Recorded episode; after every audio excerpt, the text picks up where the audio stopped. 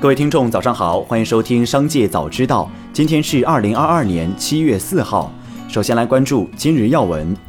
北京市金融监管局、市科委、中关村管委会、人民银行营业管理部、北京银保监局、北京证监局、海淀区政府联合印发通知，加大对科技创新企业的创业投资、银行信贷、上市融资等多方式全链条金融支持力度，打造多层次、专业化、特色化的科技金融体系，有力支撑北京国际科技创新中心建设。据中国台湾地区经济日报报道，半导体芯片砍单降价风暴扩大。此前价格相对坚挺、供不应求的微控制单元开始出现报价雪崩潮，这也意味着 MCU 成为继驱动 IC、部分电源管理 IC 与 CIS 图像图像传感器市况反转之后，又一面临砍单降价压力的关键芯片。再来关注企业动态。特斯拉中国充电团队微博消息称，截至目前，特斯拉在中国大陆已建设开放一万两千多座超级充电站，七百多座目的地充电站，覆盖三百七十多个城市及地区。针对麦趣尔牛奶检出丙二醇问题，新疆维吾尔自治区市场监督管理局第一时间联合昌吉回族自治州市场监督管理局、昌吉市市场监督管理局组成调查组，入驻企业开展执法检查，督促企业立即停止纯牛奶生产，及时下架、封存、召回不合格产品。经初步调查分析，麦趣尔纯牛奶中检出丙二醇为企业在生产过程中超范围使用食品添加剂香精。所致。目前，市场监管部门已对麦趣尔公司超范围使用食品添加剂违法行为立案调查。案件查明后，市场监管部门将依法予以严肃处理，并及时向社会公布处置情况。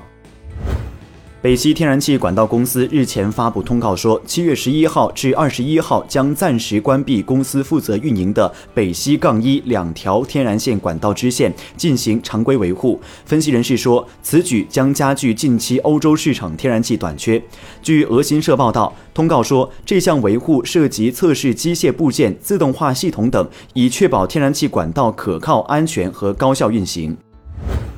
郑州高新区永威新塘专班组表示，在多方协调下，十点一一五亿元被股东挪用资金已追回，将由郑州市高新区管委会委派国资公司监管项目资金使用，项目所需工程款等建设资金支出由开发企业审核并发起，国资复核，高新区永威西塘工作专班终审后，由国资监管账户点对点支付至施工方。永威西塘小区业主包括诸多博士和高层次引进人才，被称为郑州市最高学历楼盘。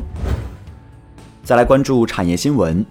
四大国有银行目前五年期定存利率都是百分之二点七五，但三年期定存利率根据起存金额或客户类型的不同，最高可以达到百分之三点一五。除了四大国有行，还有一些股份制银行也出现利率倒挂现象。此外，还有不少全国性银行三年期利率和五年期利率保持一致，没有显出期限长的优势。业内人士普遍认为，目前利率处于下行周期，利率倒挂现象表明银行不鼓励储户存五年期存款，不想为五年期存款承担更高的成本。眼下电网已进入迎峰度夏时期，能源保供方面，下游用户的煤炭补库需求旺盛。目前港口等各环节的煤炭库存都出现了恢复性增长。中国煤炭工业协会相关负责人也表示，今年以来，全国各主要产煤省区在确保煤矿安全生产的基础上，充分挖掘潜力。目前全国原煤日均产量创历史新高。